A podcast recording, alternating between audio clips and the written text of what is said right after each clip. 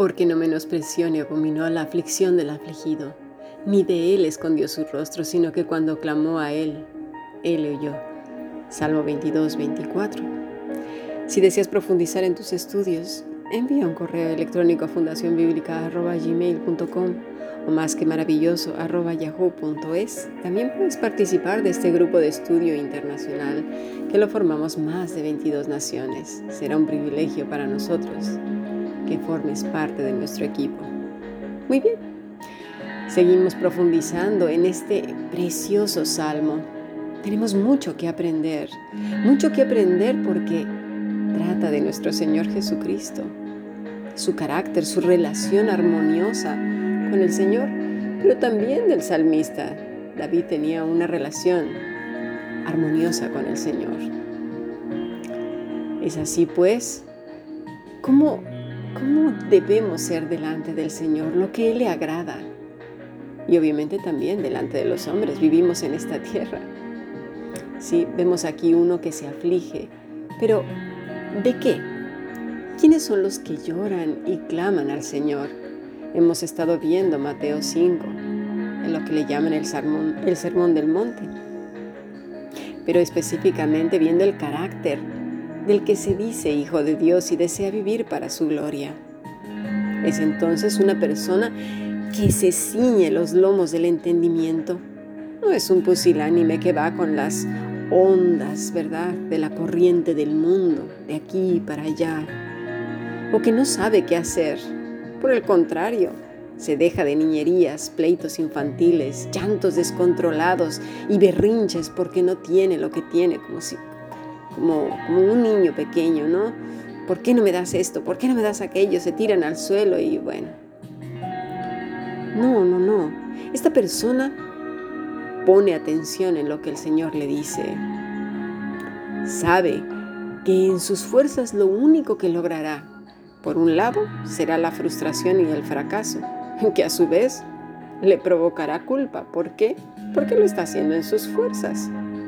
Y por otro lado, lo llevará a la religiosidad, a formar su propio criterio y camino de lo que él cree o ella que agrada a Dios.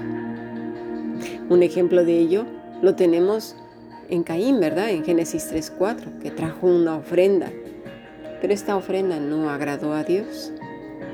Y claro, de inmediato nos surge la crítica humana. ¿A quién criticamos? A Dios, por supuesto. ¿Verdad? Como somos así, así de geniales y de indoctos también, juzgamos a Dios y no a Caín.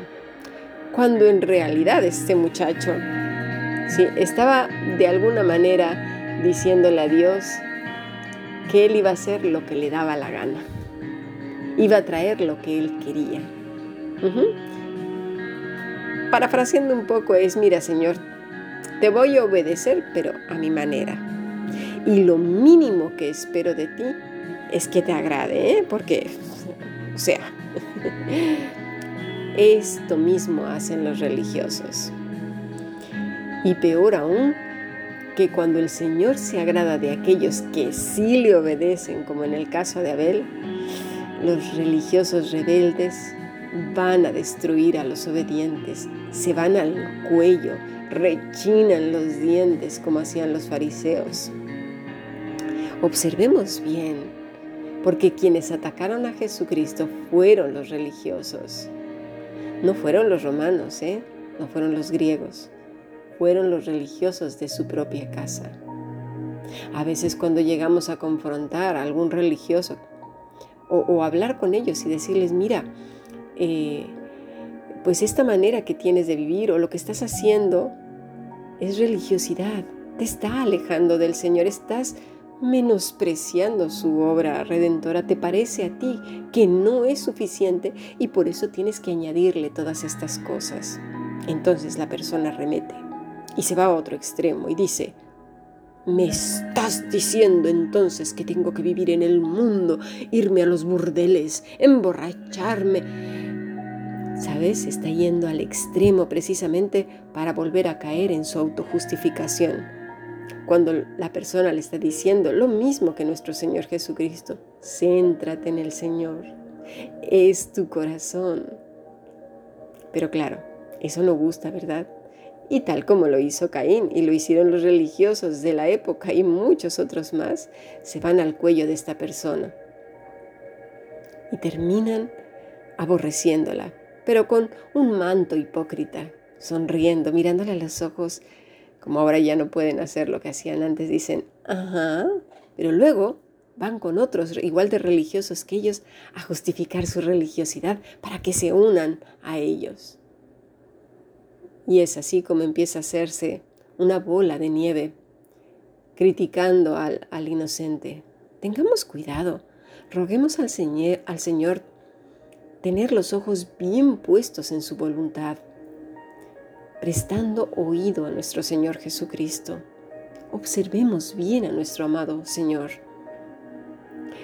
Cualquiera que tenga un interés pasajero en la cultura occidental sin duda estará de acuerdo en que nuestra sociedad está impulsada en, gran medida por la competencia, ¿verdad? Competimos por todo. Aunque siempre hay fuerzas en el poder que quieren eliminar la competencia y los logros económicos basados en el mérito, el éxito eh, académico, etc. Hay veces incluso que dentro de la misma iglesia se compite. Se compite por pero sobre todo por popularidad. No se compite por quién es más santo, en el sentido del corazón, por quién manifiesta más el fruto del Espíritu Santo, por quién ora más en silencio, en lo privado de su casa, de su corazón. ¿Verdad? En eso no se compite. Se compite sobre todo por aquellas cosas que son visibles. Porque Querrámoslo o no, esta cultura nos ha atrapado. Nos ha llevado a competir unos con otros porque queremos ser vistos de los hombres y Jesús ya lo sabía también. Sabía que el hombre busca el aplauso. Tienen hambre, pero no de la justicia de Dios. Tienen hambre de hombres. hambre de hombres y mujeres que aplaudan y reconozcan. Y sí que es verdad que eh, eh, el ser humano se reafirma precisamente desde muy pequeños en la aprobación de sus padres. Por eso es tan importante como padres de familia podamos reconocer las virtudes de nuestros hijos e impulsarlas. Pero también señalar aquellas cosas en las que necesiten ellos perfeccionarse y sobre todo buscar al Señor. Porque el corazón tiende mucho, mucho a envanecerse a ser religioso, a aparentar una religiosidad. Creemos que si nuestro lenguaje tiene matices religiosos, sonaremos más santos, pero no es así. No es así.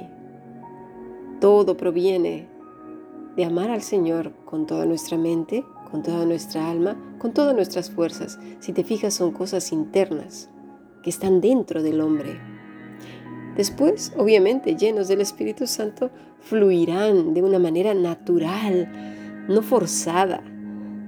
Ni siquiera buscarán, ni, bueno, ni siquiera notarán si acaso los hombres lo están aprobando, no, porque está buscando la aprobación de Dios. Ahí está centrado el corazón. No está centrado en que, ay, mira, le gustó aquel, ay, me hizo una mueca, ay, guiño el ojo, ay, miro para arriba, ay, miro para abajo, ay, creo que no le gustó, ay, creo que, ay, Calma. A quien tenemos que alabar y glorificar es al Señor. Vamos a continuar con nuestro estudio en el siguiente podcast.